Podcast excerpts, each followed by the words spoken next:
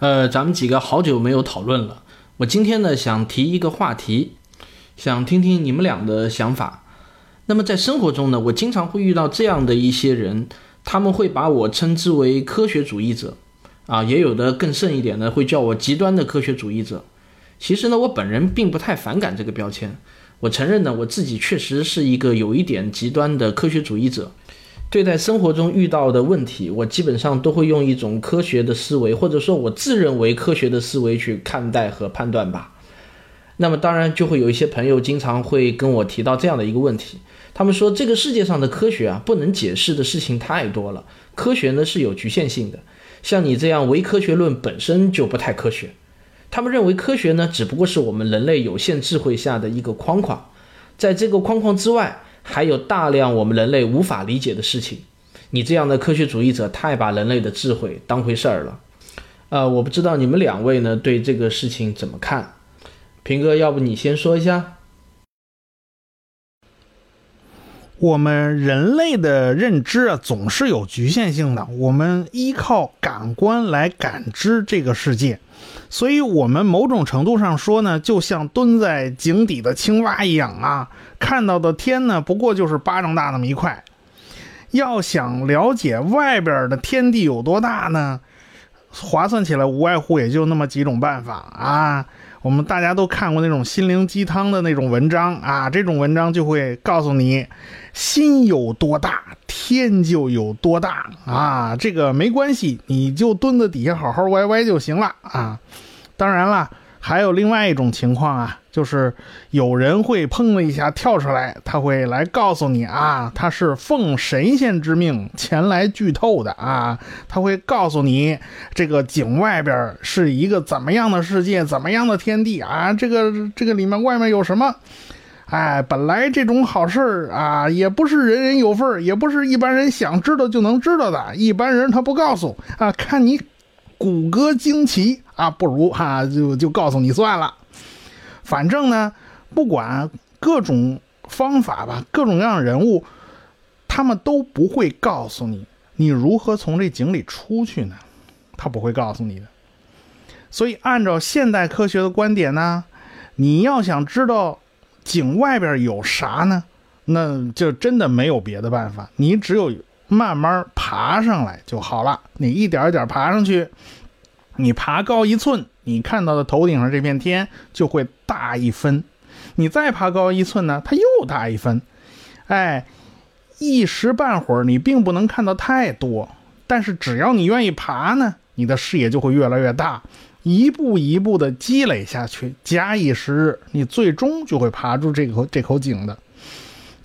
所以，我们说科学有局限性，那没有关系啊。你不妨有点耐心呢，它总会一寸一寸的爬上去。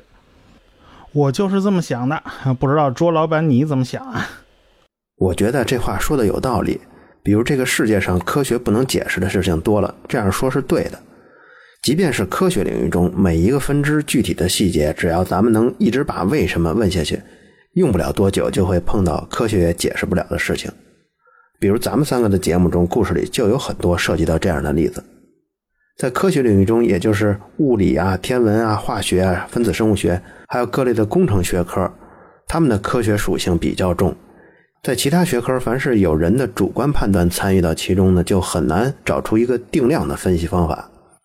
我理解“科学主义”这个词的意思。他们是把科学可以证明、可以证伪的东西才看作是有价值的，不太把那些其他领域的信息看得跟科学同等重要、同等有价值。这种观点如果放在公共场合，势必要得罪大多数人。听到这观点的人就会隐约觉得，好像双方形成了一种对立的关系。这个呢，是我站在指责一方的考虑。但是我更想多说一说什么是科学思想。哈勃曾经说过，就是发现红移的那个哈勃。他说：“一个科学家要有健康的怀疑、迟缓的判断跟规范的想象。我觉得这是一种实验性的思维，而不是一种辩论性的思维。在这种思维下，就涉及到价值观的选择。什么价值观呢？就是只把那些在观察跟实验的基础上，把经受过检验的东西作为构建自己知识框架的成分。这种思维方式对大多数人，我觉得并不熟悉，因为科学思想到现在才出现了三百多年，人类文明有五千多年呢。比如说，在此之前有四千七百年就不是这样的思考习惯。但我想，今后越是具有科学思维方式的人，就越不会被社会抛弃。假如再过二百年，二二零零年的时候，那会儿的人如果回看现在，看那些抛弃了证实，只是利用纯思辨的模式去思考的人，就会觉得这种方式格格不入。有一天啊，我听到一个外国人看京剧的例子，这个人开场看到一个武生在台上翻跟头。这个老外就猜他为什么翻呢？他得出一结论，说这个舞台一定很烫，否则这翻跟头的人他就不会不敢一直把双脚踩在舞台上了，他一定是烫啊，所以来回来去翻跟头。这个思辨的猜测呢，他还是有对的可能。他怀着这样的疑问，看到下一位老生出场了。这个老生一出场以后，他一看，他就确定了自己之前的猜测。这舞台一定是很烫的，因为他看到这个老生迈着方步的时候，这鞋底儿非常非常厚。如果这个外国人就此得出了结论，这种思辨在未来的世界就是落后的，因为它缺少了验证的环节。其实只要用手摸一摸就知道是不是烫了，根本不用花更多的时间在思辨上。这就是我的看法。汪老师一般怎么回应这个问题呢？我呢也是认为科学是有局限性的。但是我所说的这个局限性啊，往往与他们所说的这个局限性的概念还有所不同。因此呢，我必须先把这个局限性给定义清楚。我的观点是，科学的局限性就是人类观测精度的局限性。这个局限性是动态变化的，随着我们人类观测精度的不断增加，那么科学的局限性也就在不断的减小。而大多数人在跟我谈到局限性的时候呢，他们隐含的定义是科学本身存在固有的不可能突破的局限性。换句话说，他们认为这个宇宙在本质上是不可知的。那么我反对的是这种观念下的局限性。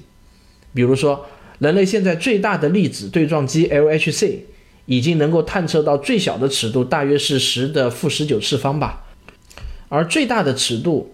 也就是我们的太空望远镜大约能够看到的距离，大概是十的二十六次方米。那么，也就是在百亿光年这样的一个尺度上，在这个尺度范围内的一切自然现象，我相信科学都能够找到解释。有些虽然现在还不能，但我相信将来一定能。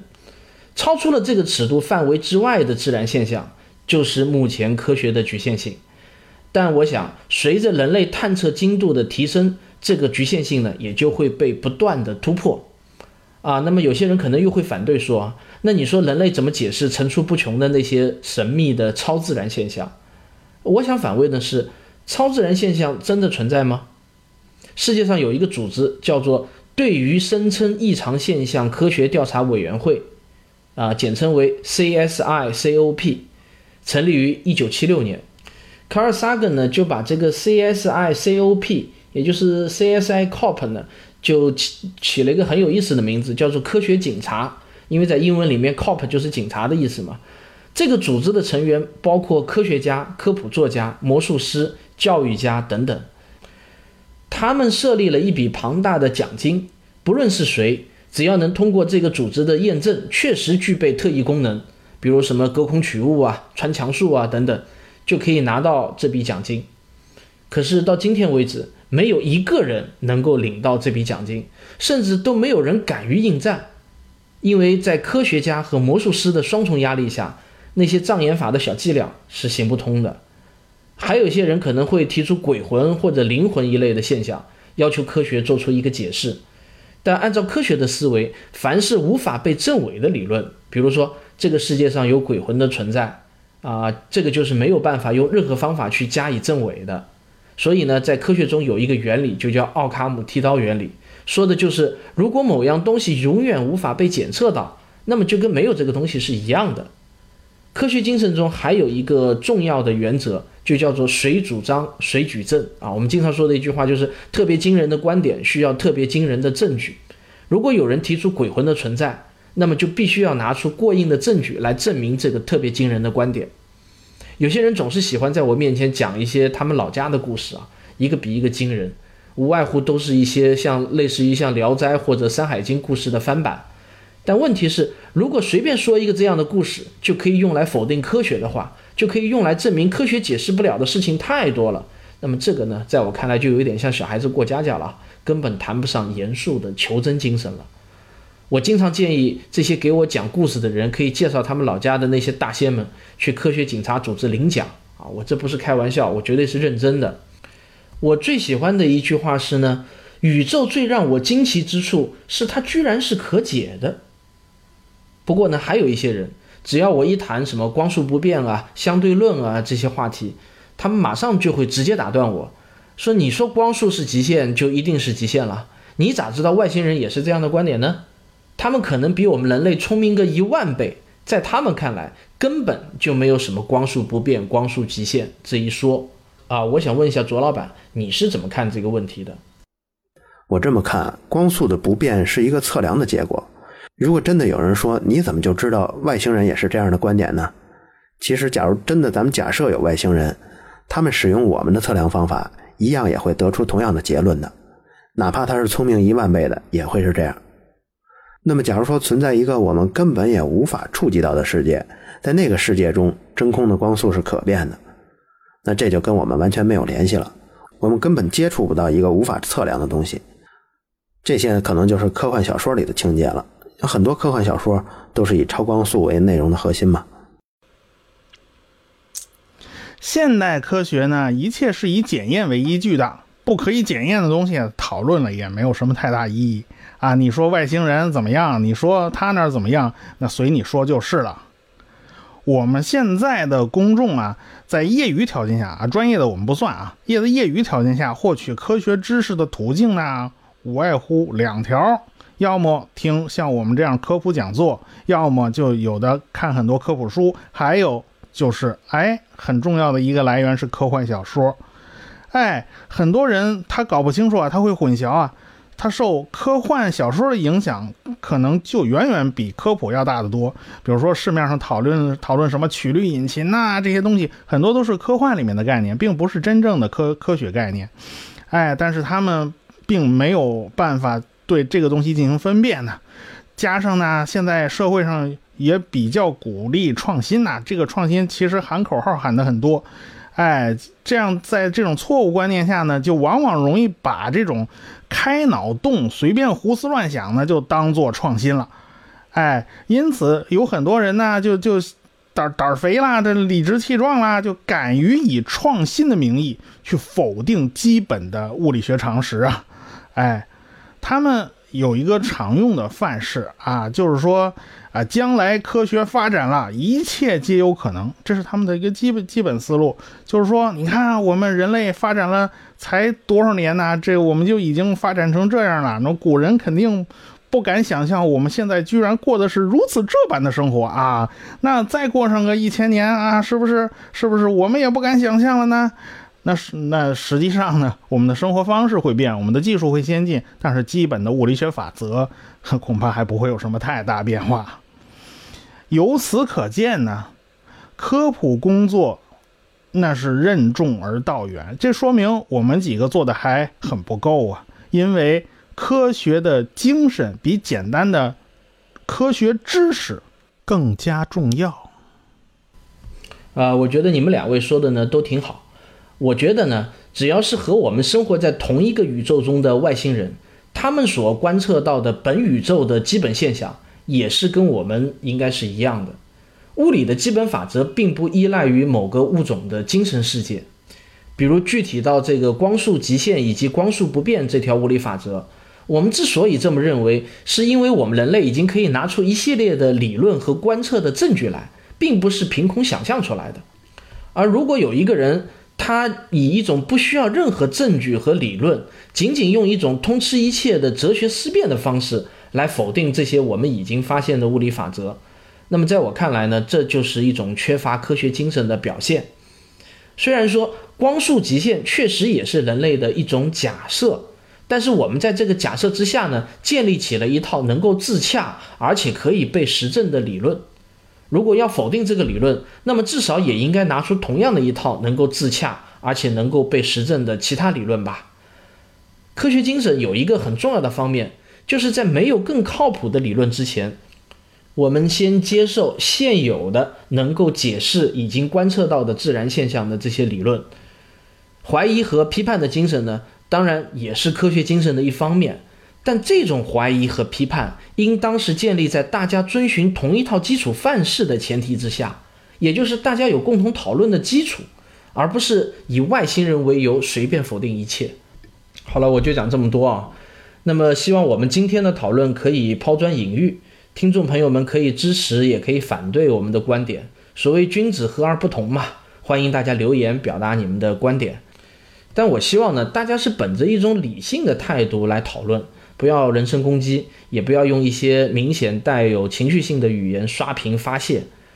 我们科学声音组织的成员呢，都不是科学家，只是科学精神的传播者。同样，同时呢，也只是一个业余科学爱好者。我们的声音呢，也只代表着这个丰富多彩世界的一种声音。无论如何，我们感谢您愿意花上一点时间来倾听我们的声音。呃，如果你有什么好的话题希望我们讨论的话呢，也可以留言给我们。好了，谢谢大家，我们有机会再聊。我是卓老板，我是吴金平，我是汪杰，我们是科学声音。